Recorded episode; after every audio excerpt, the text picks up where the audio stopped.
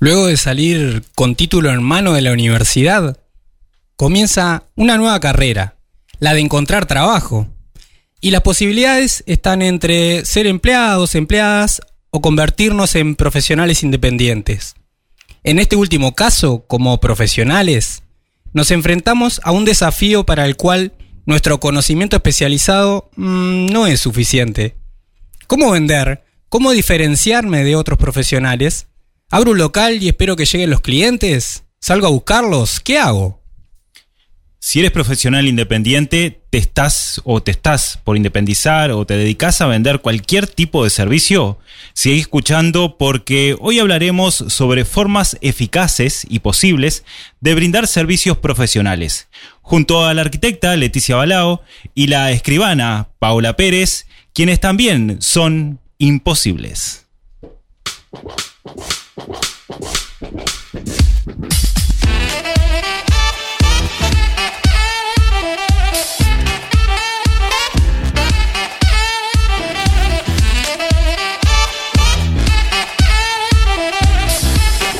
Buenas, buenas, ¿cómo están?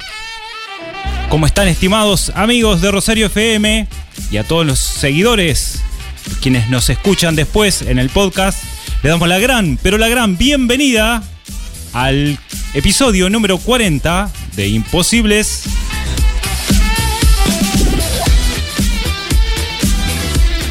Bienvenidos, bienvenidas a una nueva edición, a un nuevo episodio de Imposibles, programa número 40. Llegamos al 40, bueno, de la segunda temporada, el número 3. Linda década, dicen algunas personas. Sí, yo la estoy viviendo. No sé, no me ha tocado. El joven, el joven del Hola, programa. mi nombre es Irexa. Ella se mete. ¿Sirexa qué edad tiene? Eh, no, creo que no tiene. Ya, ya, a- atemporales, Es Irexa. atemporal. Siempre estuvo. Y siempre estará. Excelente. Bueno, y este programa es posible gracias a la confianza de ANCAP Rosario. Estamos donde más nos necesitas. También al Centro Comercial e Industrial de Rosario para su estudio contable en permanente actualización. ¿Cuál es el tema de este episodio?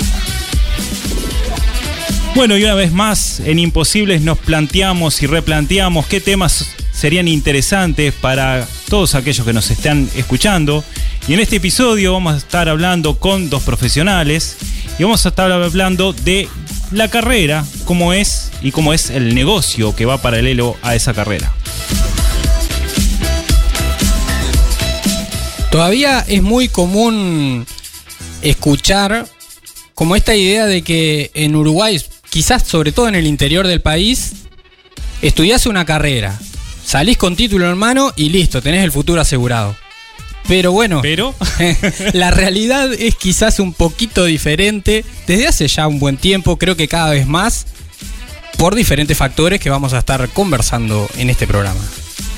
Claro, también a- acá en este sentido eh, vemos cada vez más profesionales, ¿no? Hace unos cuantos años atrás, bueno, estaba el, el doctor del pueblo, el abogado, pero cada vez más eh, somos más profesionales. Entonces comienza a haber una competencia también. De eso vamos a estar hablando.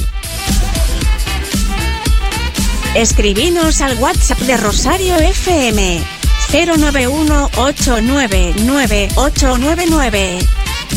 Y en lugar de comenzar con saludos hoy, eh, eh, me gustaría como compartir algo diferente.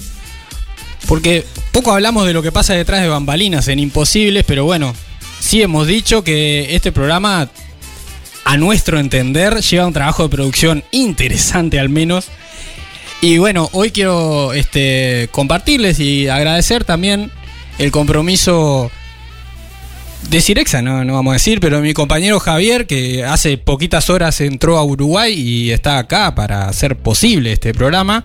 Y también, cosa que se ve mal por ahí, me voy a reconocer a mí mismo también, porque con una semana complicada, este, bueno, vamos encontrando la manera de, de co-crear esa palabra, que me encanta este programa que hacemos con mucho cariño. Eso que me dijo en el audio, ¿no? Que me envió hoy. Exactamente. Que diga, no, no diga que no, que, pero siempre estamos co-creando, siempre estamos. Genial.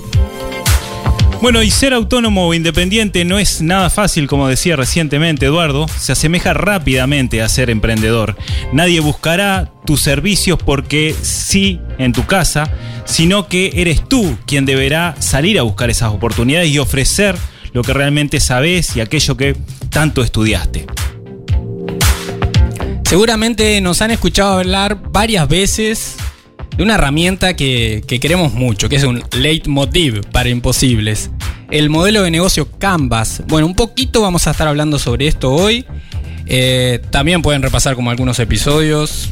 Sí, de, de este modelo del Business Model Canvas hemos hablado varias veces que fue creado por Alexander Osterwalder y nació como una herramienta para diseñar, crear lo que llamamos modelos de negocio, donde consiste en un muy sencillo panel dividido en nueve bloques de construcción que te permiten analizar los factores que intervienen en tu negocio.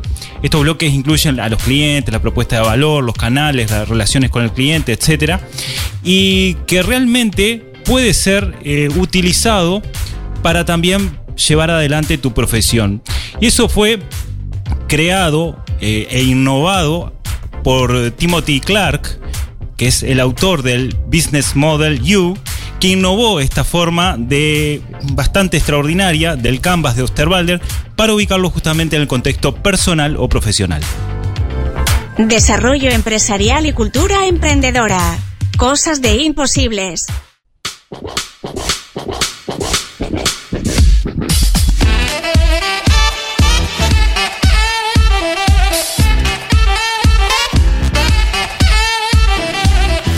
Estás en Imposible, somos Sirexa, Javier y Eduardo. Y hoy hablamos en este episodio número 40 sobre profesionales. ¿Y qué hablamos sobre profesionales? Ah, no sé. Eso no le toca a usted. Ah, no sé. Ay, no. Emprender como profesional. ¿Cuáles son los desafíos, aciertos, errores, aprendizajes que caracterizan a un profesional quien sale con título en mano de la universidad, como dijimos al inicio? Y bueno, se ve con el desafío al elegir trabajar en forma independiente, de, bueno, cómo me vendo, cómo llevo a los clientes. Y queremos conocer un poco las experiencias, también las inquietudes, ¿no? De nuestras invitadas. Tenemos a la arquitecta Leticia Barao y también recientemente llegada a la escribana Paola Pérez. Y con ella vamos a arrancar porque llegó último, ¿verdad? Exactamente. Bienvenida, Paula. ¿Qué tal Paola? Un gusto tenerte por acá. Bienvenida. Hola, buenas tardes. Buenas tardes a todos. Bueno, muchas gracias. Leticia, un gusto también. Bienvenida. Buenas noches, gracias por la invitación y gracias a la audiencia también por interesar- interesarse en este tema importante. Excelente. ¿Y cuál es la pre- primer pregunta que tenemos, Eduardo, para ellas? Bueno, ¿cómo fue ese inicio?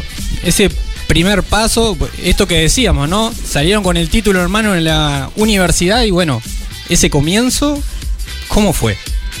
Bueno, no me dijeron que nos iban a hacer preguntas. A mí me pone nerviosa. Pero bueno. Esto no es televisión, con la imagen no, no, no alcanzaba. No, por eso vine. Porque no era, no era con la imagen. Eh, a ver, bueno, de- Eduardo, me distraigo fácil yo. La, la pregunta es, ¿cómo es salir al mundo con el título en la mano? Exacto. Bueno, en mi caso, escribana recibida grandecita. Eh, por lo general te recibís cuando tenés 24, 23, 24, 25 años. Yo me recibí a los 30. Y en cierta manera me sentía grande. Yo dije, pa, me recibo ahora, que ya estoy grande. Pero, ta, dije, bueno, ta, es lo que me tocó. Como siempre piensa, bueno, ta, es lo que me tocó y se sigue. Y, y nada, eh, cuando recién te recibís, das el último examen y sos escribano, o sos el profesional que sea, bueno, yo no sé, en mi caso, era escribana, salí con una euforia, me comí el mundo. Era Ay. en el 2010, listo, el mundo era mío. Todo por lo que había luchado eh, desde el 98 que había empezado y me recibí en el 2010, bastantes años, o decís, pa, Esta empezó a estudiar en el 98, se recibió en el 2010, una burra. Y bueno, capaz que no tanto, no de las más inteligentes, pero bueno. Y me pesaba todo eso igual, porque cuando ya sos grande y te miran y te dicen, ah, pero recién te recibiste. Entonces a mí me encantaba decir, ta, pero yo trabajé todos los años que, que estudié, porque yo trabajaba. Y, y en cierta manera me, me excusaba con eso, pero también es cierto que, que, bueno, que había sido mi realidad. Una, un año, una carrera de seis años, yo no había podido hacer nunca las cinco materias en el año, porque al trabajar ocho horas como trabajaba yo, al ahora ya lo cuento como que me gusta la historia. Al principio, claro, hace 10 años atrás, yo cuento mal porque ya hace un poquito más de 10, pero eh, me daba como así como, como vergüenza, por eso me, me justificaba. Pero está. Fue tu camino.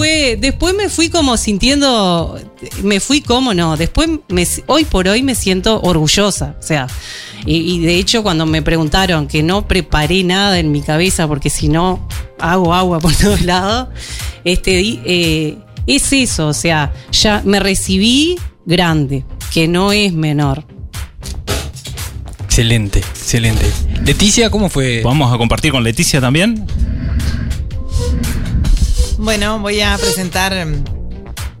eh, voy a presentar la historia personal entonces mía, que fue medio anecdótica. Yo me recibí, no sé si, no sé si grande o, chica, pero sí que mm, interrumpí la, la carrera universitaria por el año de viaje, de viaje de arquitectura, que fue en el 2002. Entonces me terminé recibiendo un año después.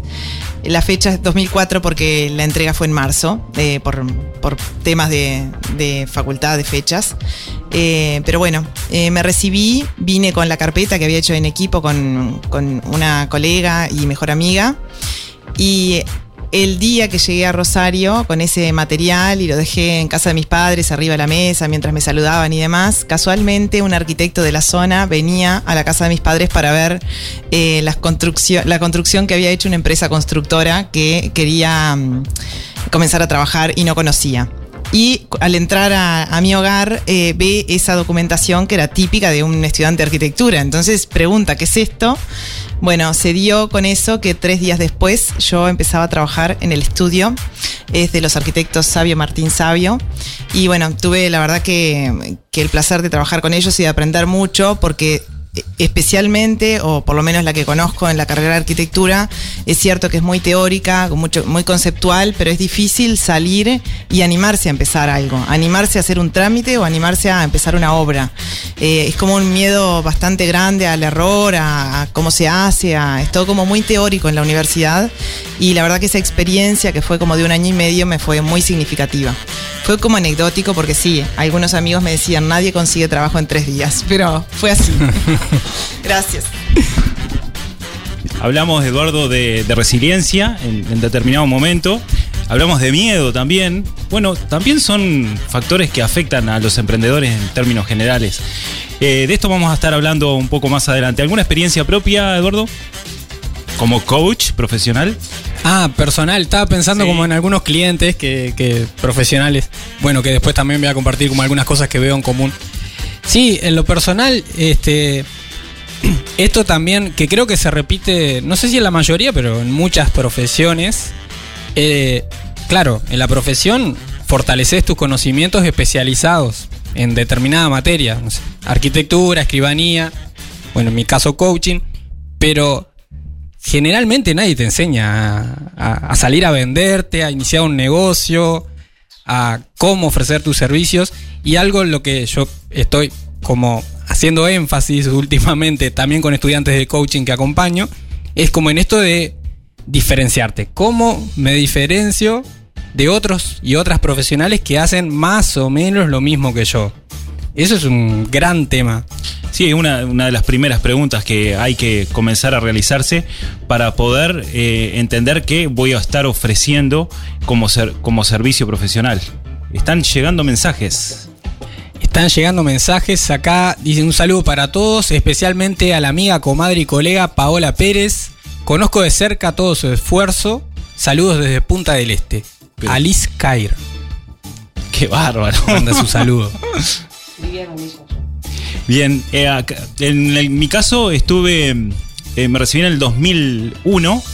Eh, con, sí, con poca edad, 24 años, y realmente eh, no sé qué es peor, Paola. Eh, en, en ese caso, sos muy joven, te tildan de joven permanentemente, y por lo tanto es- también es difícil acceder a, ese trabajo. Y en ese caso me quedó la única oportunidad, de, o, o la elección, mejor dicho, de salir a golpear puerta a puerta y presentarme como profesional, en el caso mío como ingeniero agrónomo, campo a campo, portera a portera. Eh, en ese, en más o menos en unos tres meses visité a unos 120 productores a 30 kilómetros a la redonda, y ahí fue mis primeros pasos como eh, ofrecer el servicio profesional en un año complicado, porque yo me recibo a fines de 2001 y comienzo a trabajar en 2002. Eh, tremenda El mejor crisis. año, el mejor año para arrancar, ¿eh? Exacto, pero bueno, de eso se aprende, de la resiliencia justamente, y también del conocimiento, de la, de la experiencia que uno va adquiriendo en ese paso a paso con los clientes que uno va accediendo en el día a día. Más vale hecho que perfecto. Eso dice Cirexa. Excelente. Y eh, hemos traído este tema de, de los miedos. Me gustaría preguntarle a nuestras invitadas como qué miedos atravesaron ahí en, en el camino, quizás en ese primer tiempo, quizás un poco después. También quizás cosas que conocen de, de otras profesionales amigas. Claro, después tu historia eh, es la historia de, todos, de todos tus colegas o de la mayoría. Y vos salís con el título en la mano, te vas a comer el mundo, pero al tercer día, el cuarto, caíste en la realidad que tenés el papel en la mano y no sabés qué vas a hacer ni para dónde vas a agarrar. El miedo, sí, es, es eh, grande. el miedo te invade y después evidentemente va en la personalidad de cada uno. Eh, en mi caso particular, me, me pasó que he apre- aprendí algo ahora, en estos últimos años. Yo siempre creí que el escribano no se vendía, que el escribano, que no había que, que yo no tenía que salir puerta a puerta, portera a portera, que eso estaba mal, que yo, que estaba bien quedarme sentada en mi escritorio y que, y que vinieran a la escribana Paola Pérez. Me llevó, yo soy muy lenta para muchas cosas y me llevó bastante darme cuenta que, que, ta, que, que la escribana Paola Pérez no, no, no la conocía a nadie, no era difícil. Yo me había ido muchos años a Montevideo a estudiar cuando no era como ahora que no te vas nunca de ningún lado porque todo está comunicado, todo está interrelacionado. Es como que te parece que viste a, eh, a todo el mundo, a Alice que recién mandó un mensaje. Yo siento que la vi recién hace un ratito porque como me hablo con ella todos los días, que un WhatsApp, que una foto, vos no perdés contacto. En el 98 cuando yo me fui y volví en el 2007 que, que nacía Juan Pablo y yo después me recibí en el 2003. Pero era, era invisible en, en el pueblo, en Rosario. O sea, yo conocía a mis compañeros de clase, a los que habían sido mis compañeros de clase en la escuela y conocía a los que habían sido mis profesores y algún vecino. Después no conocía a nadie. Bueno, hoy por hoy. Soy, no conozco los nombres, pero, pero eso es lo que pasa. Yo, eh, eso que, me, que hoy lo visualizo mucho más claro eh, y encima pensaba que me iba a sentar a esperar a que me eligieran como escribana, por suerte después eh, empezaron a... eh, Todo esto de las comunicaciones y vos empezás a escuchar, no, te tenés que vender así, tenés que, mostrarte, vos tenés que decir, Paola, soy escribana y, y tenés que ir. Mira, esta discusión en realidad la tuve un montón de veces con Gastón, que está, Gastón es mi pareja, él tiene otro perfil y él decía, Paola, vos tenés que ir y ofrecerte. Yo decía, no, ¿cómo voy a decir? Señor, se compra una casa, ¿no lo hace conmigo? Eso no, no, no. eh, bueno, no, nunca lo hice igual, ¿no? Pero a capaz que hoy me animo más a decir, che, si te compras algo, acordate de mí.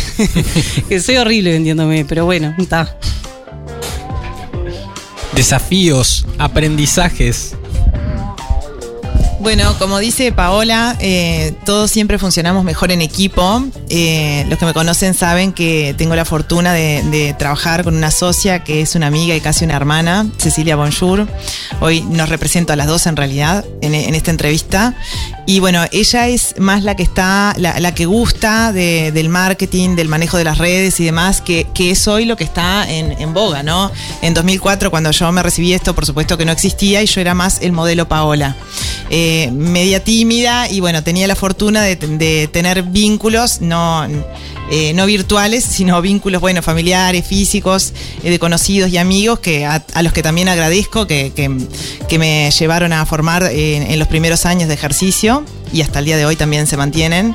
Eh, pero bueno, eh, Cecilia es de las que está más en, en- sí, en las redes, en, en mostrar, en publicar lo que hacemos, este, en gestión de página web y demás, este, que me parece que eso es importante, porque aunque uno se haya recibido antes o sea de otra generación, eh, tiene que, que mantenerse actualizado en, en todos los ámbitos, en los materiales, en los sistemas constructivos y también en la, en la exposición. También hemos hecho cursos para marketing específico para arquitectos que existen. Hay, hay uno, es Corián, creo el nombre, un argentino muy conocido en toda Latinoamérica. Este, y hemos hecho otros cursos de marketing también, pero bueno, a veces nos queda poco tiempo para aplicar todo lo que aprendemos. Excelente. Una cosa más, Leticia. Eh, que todos empezamos con miedo, pero que si consideramos los miedos como desafíos para enfrentarnos a, a nuevos aprendizajes, eh, le vamos quitando el peso de la connotación negativa y vamos avanzando hacia adelante. Interesante, lo subiré a nuestras redes. ¿Qué dice Javier? Y así es, así es. Eh, los miedos son no son barreras, sino que son desafíos. Y por lo tanto no, no hay que ocultarlos, sino tenerlos presentes y saber cuándo dar ese salto. La mente es como un paracaídas, solo funciona si la abrimos. Toma lápiz y papel. Llegan los tips imposibles, ideas que se escapan de la caja.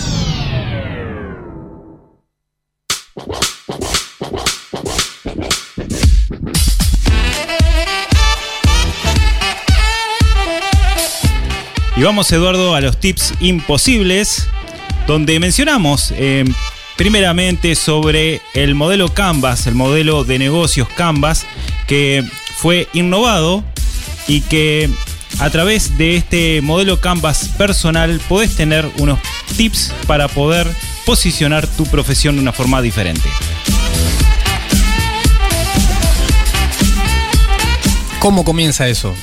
Este modelo Canvas, eh, como hemos mencionado en varias oportunidades, se basa en un bloque de nueve partes, donde cada parte eh, está, se puede elegir el cliente, la propuesta de valor, eh, la forma de conectar con ellos. Y bueno, de este punto de vista podemos pasarlo a ver para cómo hacerlo de forma personal. Pero ahí la forma de encararlo es un poco distinta, no vamos A ver. directamente al cliente, sino lo primero, lo que tenemos que saber es algo que usted siempre dice mucho, que, que es eh, quién eres realmente, qué tienes y a qué te dedicas. Qué profundo. Los qué recursos claves, entramos por el parámetro de los recursos claves, están basados en eso que te identifica y en aquellos elementos que posees que te ayudan a alcanzar tus objetivos profesionales. Puedes determinar tus recursos claves en la parte de quién eres, dando respuesta a lo siguiente. Tome nota, tome nota.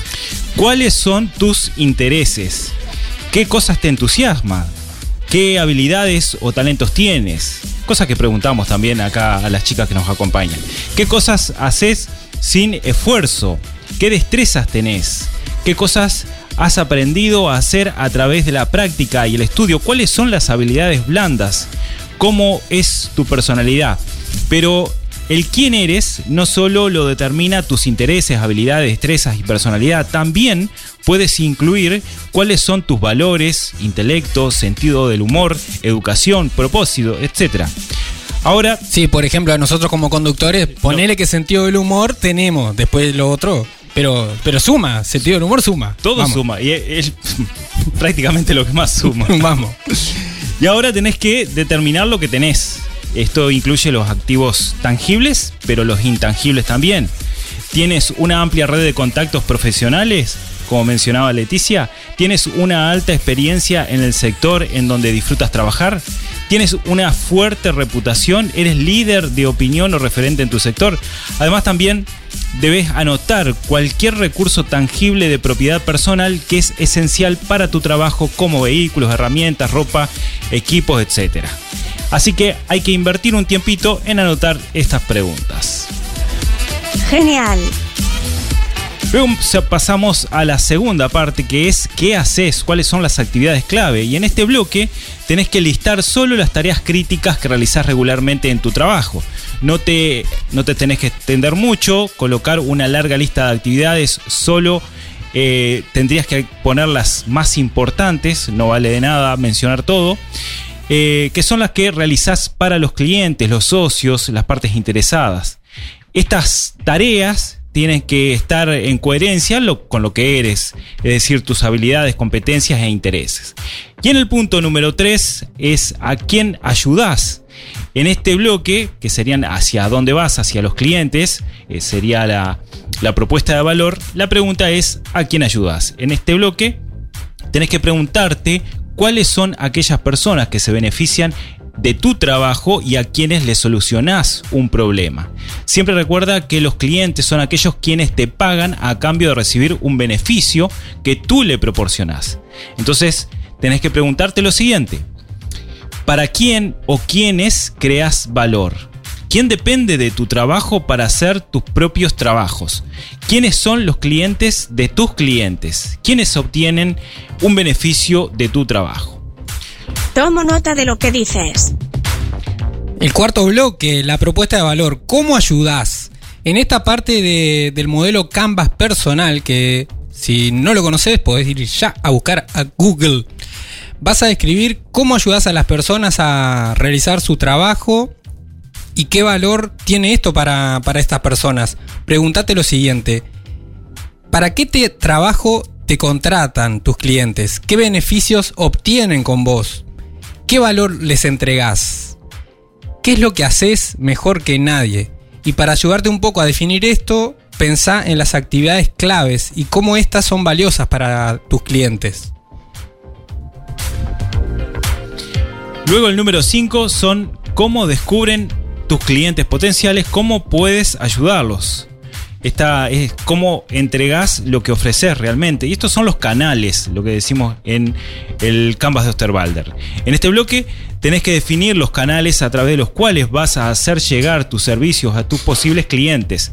Debes plantearte en cuáles canales vas a tener contacto con tu público objetivo e iniciar una relación o cerrar una venta. Entonces tenés que preguntarte, ¿cómo llegarán a ti los clientes?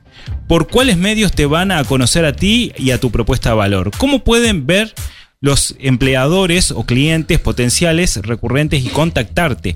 ¿Cómo pueden contratarte? Todas estas preguntas te tenés que hacer para poderlas ofrecer. En el número 6 tenés que ver cómo interactúas también con las personas. Estas son las relaciones con los clientes. Mucho hemos hablado también de las relaciones con el cliente. Aquí vas a definir cómo vas a interactuar, comunicarte, relacionarte con ellos. En este sentido es importante construir una relación duradera y rentable y definir si te vas a enfocar en captar nuevos clientes o en retenerlos y fidelizarlos. El bloque 7 tiene también que ver con las relaciones porque es quiénes te van a ayudar, los socios clave. Esas personas cercanas, hoy Leticia y Paola hablaban mucho sobre colegas que también te pueden ayudar en el desarrollo de tu negocio. Bueno, ¿quiénes son esas personas, esas redes que van a ayudarte a potenciar, a llegar a tu cliente y hacer mejor aún lo que ya haces? Y en los últimos dos bloques tenemos que tener los ingresos y los costos, es decir, bueno, cuál va a ser el beneficio que vas a obtener por lo que estás ofreciendo y también plantearte qué te va a costar para lograr esa propuesta de valor. Excelente. Muy bien, así que anotar esos tips para que todo profesional salga a la cancha a tratar de ofrecer lo mejor posible. Y estamos en la bajada, como dijo Davico en el episodio anterior. Y me gustaría primero compartir mensajes que han llegado para nuestras invitadas y luego también escuchar su mensaje para la audiencia de Imposibles. Acá dice, buenas tardes, Paola es una señora escribana, uno se sienta a contarle el negocio y ella te da toda la tranquilidad de dejar todo en sus manos. Este es un mensaje que llega de Dilton. Y por aquí Araceli, hola gente linda, buenísimo el programa, muy interesante las invitadas que llevaron hoy. Excelente, como resaltan. Paola, tu mensaje para la comunidad de imposibles. Bueno, eh, eh, rapidito, mensaje eh, que estudien, que emprendan, que, que aprovechen de, todo lo que hay hoy por hoy, de, que aprovechen las redes, que aprovechen esta nueva onda de ser más libre.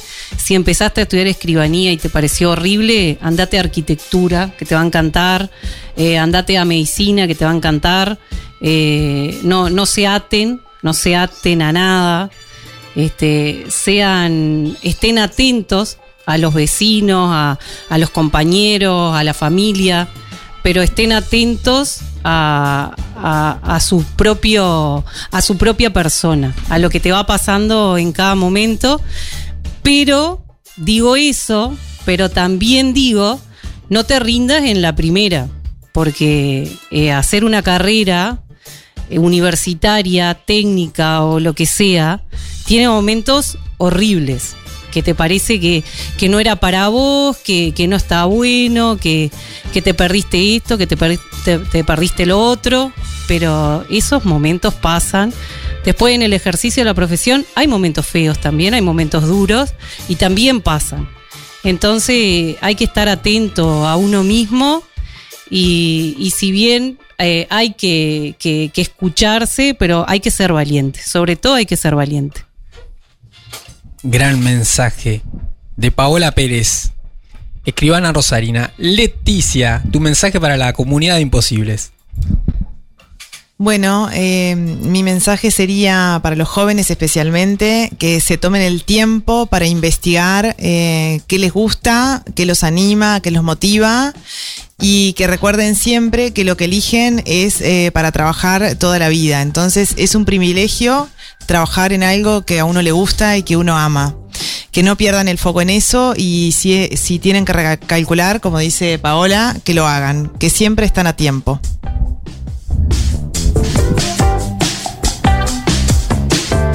Muy bien, y otro episodio que se nos va, Eduardo, y otro episodio que se nos viene.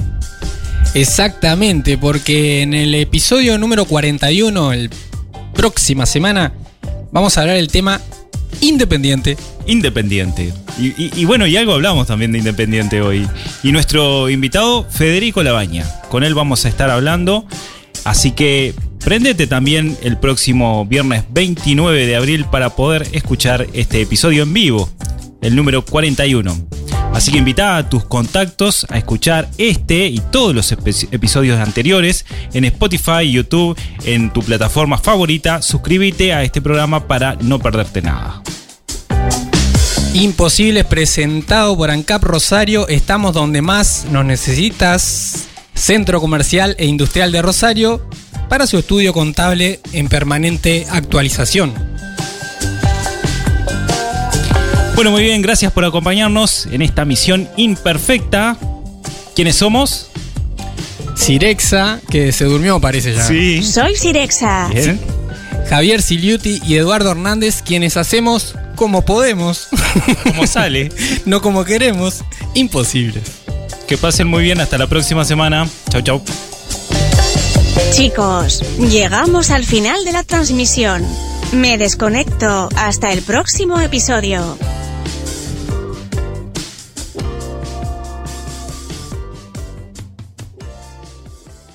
Haz clic en el botón para no perderte nada y compartí este programa con tus contactos.